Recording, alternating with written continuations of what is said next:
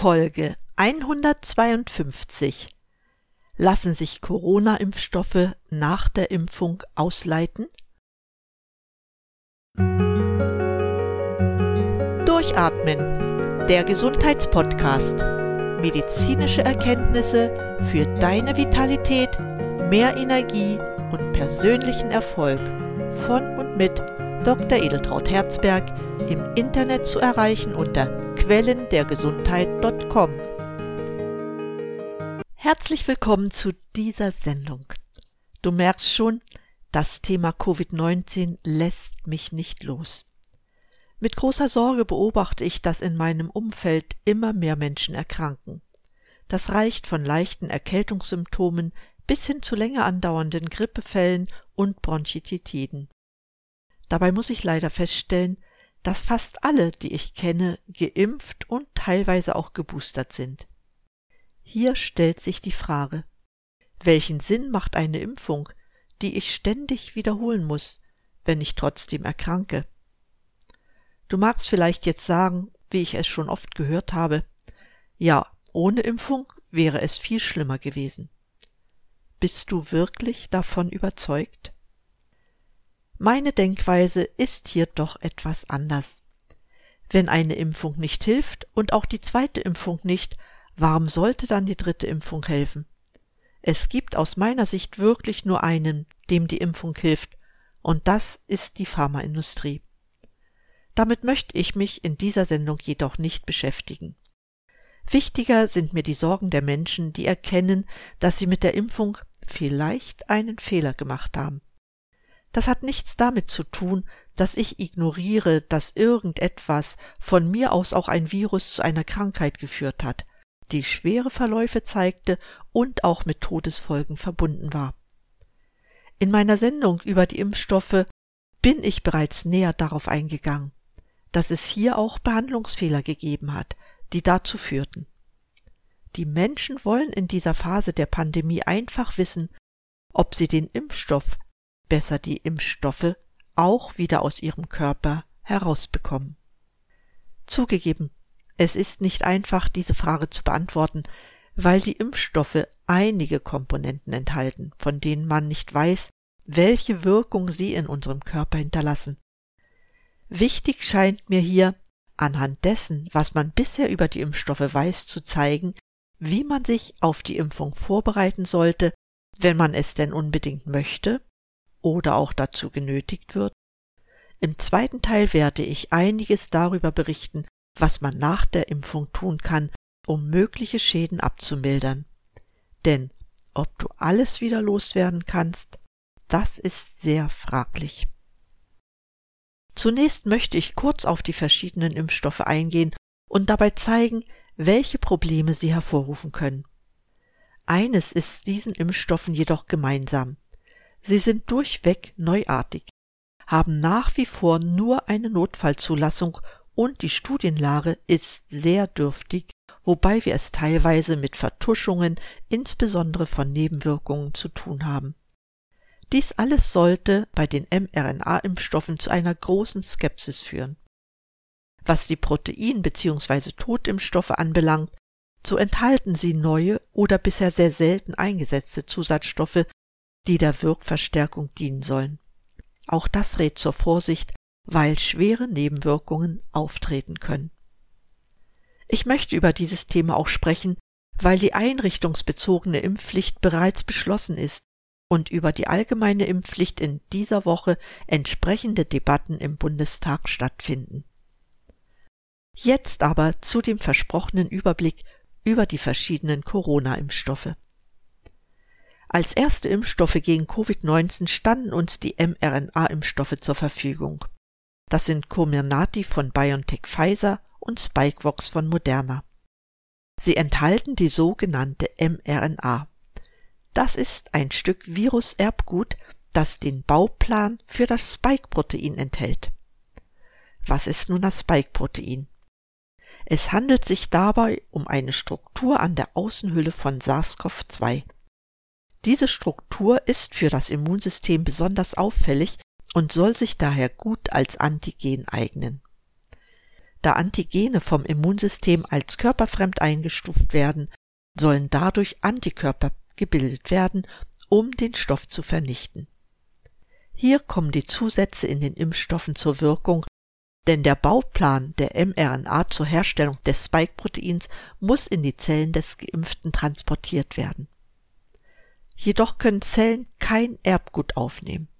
Das gelingt nur mit Hilfe von verschiedenen Lipidzusätzen, die zusammen mit der mRNA Nanopartikel bilden, womit der Selbstschutz der Zellen durchbrochen wird und die mRNA in die Zellen gelangt. Jetzt kann die Zelle das Spike-Protein des Virus bilden und wenn alles gut läuft, werden Antikörper gegen das Spike-Protein gebildet. Für eine Ausleitung sind insbesondere die im Moderna Impfstoff enthaltenen Trometamin und Trometaminhydrochlorid, die zu allergischen Reaktionen führen können, das Polyethylenglykol im Lipid-Nanopartikel SM102 interessant. Außerdem sind die Nanopartikel zu beachten. Die nächste Gruppe der Impfstoffe sind die sogenannten Vektorimpfstoffe. Zu denen gehören der Impfstoff Vaxzevria von AstraZeneca sowie der Einfachimpfstoff Janssen von Johnson Johnson. Beide werden zurzeit nicht mehr empfohlen, weil es wie im Fall von AstraZeneca zu schweren Nebenwirkungen, insbesondere zu Thrombosen im Gehirn und im Bauchbereich kam. Hinzu kamen verschiedene Verunreinigungen, die in verschiedenen Chargen gefunden wurden. Der Impfstoff von Johnson Johnson wies ebenfalls Verunreinigungen auf und wird wegen ungenügender Wirksamkeit nicht mehr eingesetzt.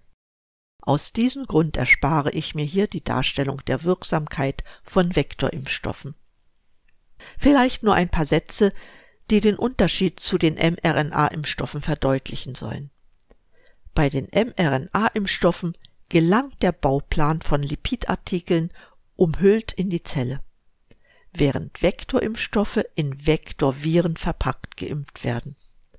Wichtig ist auch, dass der Bauplan von mRNA-Impfstoffen ins Zellplasma gelangt, während bei Vektorimpfstoffen dieser Plan bis in den Zellkern transportiert wird, wo sich bekanntlich das Erbgut des Menschen befindet. Hinzu kommt, dass Vektorimpfstoffe unter Umständen zu Krebs führen können. Soweit dazu. Seit kurzem haben wir den ersten Proteinimpfstoff zur Verfügung. Die Behörden sind davon ausgegangen, dass man mit diesem Impfstoff die letzten Impfskeptiker überzeugen könnte. Warum? Der Name des Proteinimpfstoffes ist Novavax mit dem Wirkstoff Nuvaxovid. Jedoch gilt hier, dass Novavax kein klassischer Impfstoff ist, sondern ein rekombinanter Proteinimpfstoff, aber kein Totimpfstoff.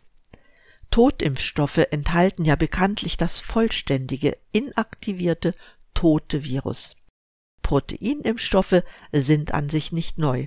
So gibt es seit 1986 den Hepatitis B-Impfstoff, zu dessen Nebenwirkungen neurologische Symptome zählen. Rekombinante Proteinimpfstoffe gewinnt man, indem man in bestimmte Zellen im Labor einen Teil des Viruserbguts einpflanzt. Diese Zellen bilden dann das gewünschte Virusprotein. Dabei werden von Novavax Zellen aus den Eierstöcken eines Nachtfalters verwendet. Sie werden dann mit einem Virus infiziert, dem man den Bauplan für das Spike-Protein von SARS-CoV-2 eingepflanzt hat. Das verwendete Virus ist also gentechnisch manipuliert. Die so behandelten Nachtfalter-Eierstockzellen bilden jetzt das Spike-Protein. Dieses kann man isolieren und unter Verwendung verschiedener Zusatzstoffe in einen Impfstoff verpacken. Du siehst, dass im Gegensatz zu den mRNA-Impfstoffen das Spike-Protein im Labor gebildet wird und nicht in der menschlichen Zelle. Als Wirkverstärker wird im Novavax-Impfstoff eine sogenannte Matrix M genutzt, die aus der Rinde des chilenischen Seifenrindenbaums stammt. Das klingt zwar sehr natürlich, kann jedoch nicht garantieren, dass es keine Nebenwirkungen gibt. Außerdem haben wir es auch hier mit einer Gentherapie zu tun und einer Notfallzulassung. Das heißt, die Studienlage ist sehr dürftig. Für die Ausleitung interessant sind das Spike-Protein und die Matrix M. Eine weitere Zulassung steht in Frankreich bevor. Das ist der erste Totimpfstoff gegen SARS-CoV-2 von der Firma Valneva. Dieser Totimpfstoff enthält das SARS-CoV-2-Virus sozusagen in toter, also inaktivierter Form. Das bedeutet, dass sich das Virus nicht vermehren und damit auch keine Krankheit verursachen kann. Im Unterschied zu den anderen Impfstoffen enthält dieser das ganze Virus und nicht nur das Spike-Protein des Virus. Das Immunsystem ist damit in der Lage, auch Antikörper zu bilden, die auch andere Strukturen des Virus enthalten und nicht nur das Spike-Protein. Dies würde auch zu einem besseren Schutz im Hinblick auf vorhandene oder nahende Virusvarianten führen. Inaktivierte Viren wie dieser Totimpfstoff müssen aktiviert werden. Dazu nutzt man auch hier Wirkverstärker. In diesem Fall sind es Aluminiumhydroxid, das oft in Impfstoffen verwendet wird. Ein weiterer Wirkverstärker ist das CpG Oligonukleotid 1018, ein Wirkstoff, der in der EU bisher lediglich in einem einzigen Impfstoff enthalten ist, nämlich in dem erwähnten Hepatitis B-Impfstoff. Für eine spätere Ausleitung sind dabei der Wirkverstärker Aluminiumhydroxid und CpG-Oligonukleotid interessant. Nach dieser Darstellung möchte ich mich jetzt den Fragen einer guten Vorbereitung auf die Impfung widmen. Diese gewinnt insbesondere dann an Bedeutung, wenn es tatsächlich zu einer Impfpflicht käme. Ausgehend von solchen Impfnebenwirkungen wie die Erhöhung der Thromboseneigung und Myokarditis wird von vielen Heilpraktikern und Ärzten empfohlen, einige Maßnahmen schon etwa zwei Wochen vor der Impfung zu starten. Wichtig ist es unter anderem, dass man gut mit Vitaminen und Mineralstoffen versorgt ist. Nur so ist gewährleistet, dass das Immunsystem stark ist und alle Organe, eingeschlossen die Ausleitungsorgane, eine hohe Leistungsfähigkeit haben. Somit kann auch der Impfstoff nur wenig Schaden verursachen. Besonders wichtig in diesem Zusammenhang ist eine gute Versorgung mit hochdosiertem Vitamin B-Komplex, um das Nervensystem vor den Impfstoffen zu schützen. Ganz wichtig, und das sollte sich inzwischen rumgesprochen haben, ist ein hoher Vitamin D-Spiegel im Bereich größer 60 Nanogramm pro Milliliter. Die Einnahme hoher Dosen Vitamin C im Bereich von 2000 Milligramm täglich gewährleistet den Schutz vor freien Radikalen. Auch eine gute Mineralstoffversorgung ist wichtig, um die Mitochondrienfunktion zu unterstützen. Ich selbst nehme täglich 400 Milligramm Magnesium, 15 Milligramm Zink und 200 Mikrogramm Selen ein. Es schadet auch nicht, weiterhin Coenzym Q10 einzunehmen, falls du es ohnehin einnimmst. Bei mir sind es 200 Milligramm täglich. Dies empfehle ich unbedingt für Menschen mit einer bekannten Herzschwäche. Wichtig, um Thrombosen oder Embolien vorzubeugen, ist die Einnahme von 50 bis 100 Milligramm ASS oder auch Aspirin, beginnend zwei Tage vor der Impfung oder einige Tage nach der Impfung. Alternativ können auch Nattokinase und oder Omega-3-Fettsäuren eingenommen werden. Um das Immunsystem vor einer Impfung zu stärken, sind natürlich auch allgemeine körperliche Maßnahmen wichtig. Dazu gehört viel Bewegung. Jedoch gilt für die ersten Tage, besonders auch wenige Wochen nach der Impfung, auf Leistungssport oder hartes Training zu verzichten. Ich erinnere in diesem Zusammenhang an den plötzlichen Zusammenbruch vieler Sportler während eines Wettkampfs nach einer Impfung. Oft ist es zu einer Myokarditis gekommen. Deshalb sollte für jeden Menschen, der Leistungssport betreibt, unbedingt eine Zwangspause nach der Impfung eingehalten werden. Gegen ein leichtes Training direkt nach der Impfung über 90 Minuten ist jedoch nichts einzuwenden. Es hat sich dabei gezeigt, dass dadurch die Antikörperbildung gefördert wird. Dabei sollte ein Puls von 120 bis 140 Schlägen pro Minute nicht übertroffen werden. Eigenartig, dass bei 45-minütigem Bewegungstraining keinerlei Effekte erzielt wurden. Zu den allgemeinen Maßnahmen nach einer Impfung gehört natürlich eine gesunde Ernährung, ausreichender Wasserverzehr, Vermeiden von Alkohol sowie ausreichend Entspannungsphasen. Kommen wir jetzt zur Ausleitung der Corona-Impfstoffe. Vorweg. Es gibt kein einfaches Mittel, keine einfache Substanz, mit dem oder mit der man die Corona-Impfstoffe problemlos ausleiten könnte. Ich hatte schon bei der Behandlung der einzelnen Impfstoffe darauf hingewiesen, auf welche Stoffe es bei der Ausleitung ankommt. Für alles, was ich hier vorschlage, gibt es keine Studien oder andere Belege. Man kann lediglich zu dem im Valneva enthaltenen Aluminiumhydroxid sagen, wie es ausgeleitet wird. Ganz einfach gelingt dies mit Siliziumpräparaten. Konkret sollte man 200 Milligramm Silizium über einen längeren Zeitraum einnehmen. Es empfiehlt sich dazu Magnesium und Calcium einzunehmen, um die Einlagerung von Aluminium in die Organe zu verhindern. Sinnvoll unterstützen kann man das mit der Einnahme von ein bis drei Gramm Vitamin C. Solltest du Aluminium ausleiten wollen, lass dich dazu von einem erfahrenen Therapeuten begleiten. Wichtig bei den mRNA und den Vektorimpfstoffen ist es vorzubeugen, weil durch diese Impfstoffe körpereigene Schutzmechanismen nicht mehr funktionieren.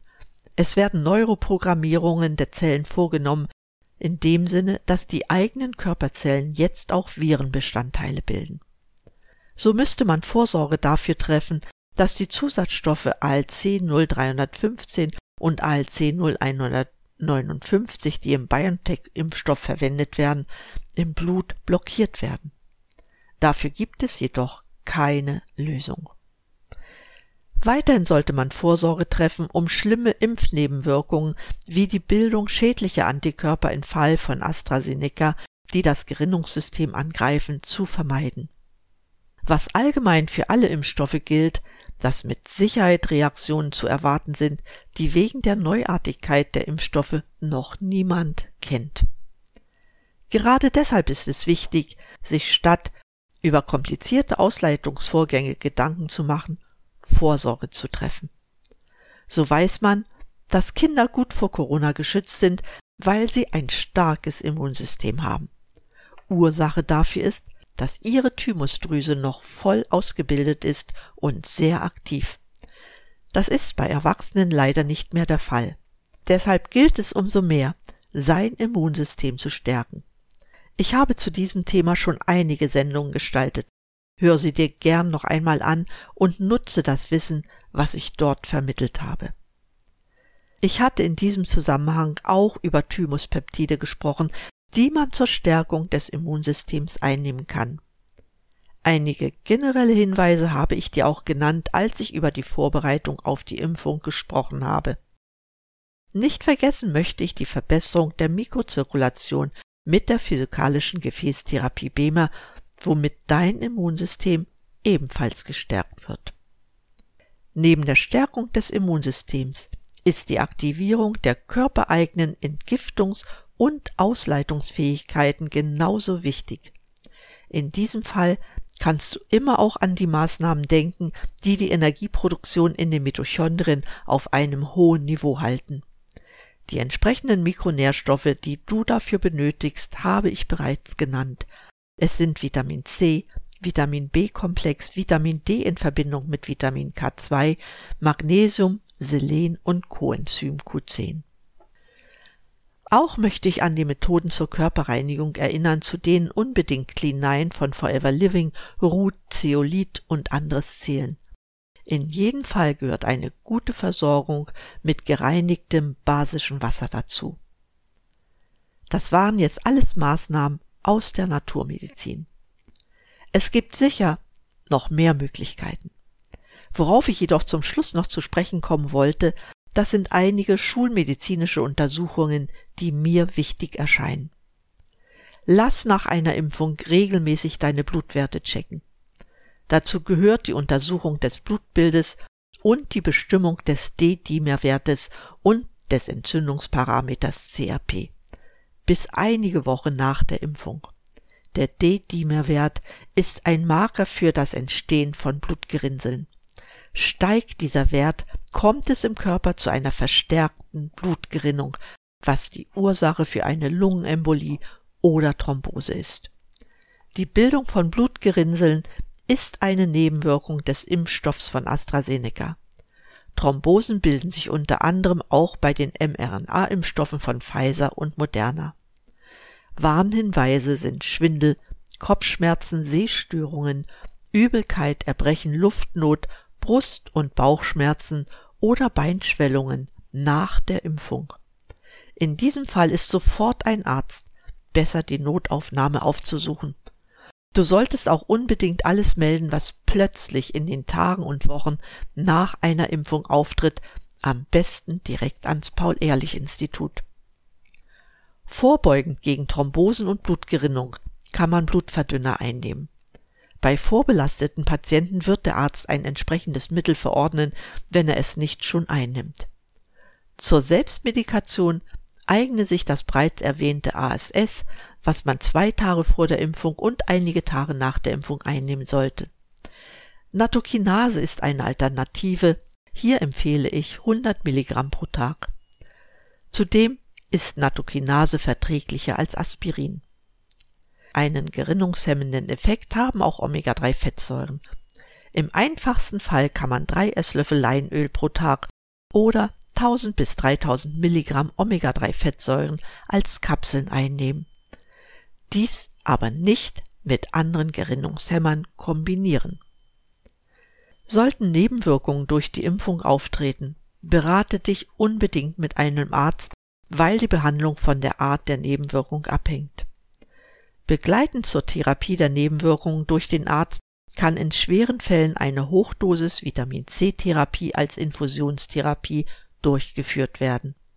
Dabei werden drei bis fünfmal wöchentlich 15 bis 22,5 Gramm Vitamin C infundiert.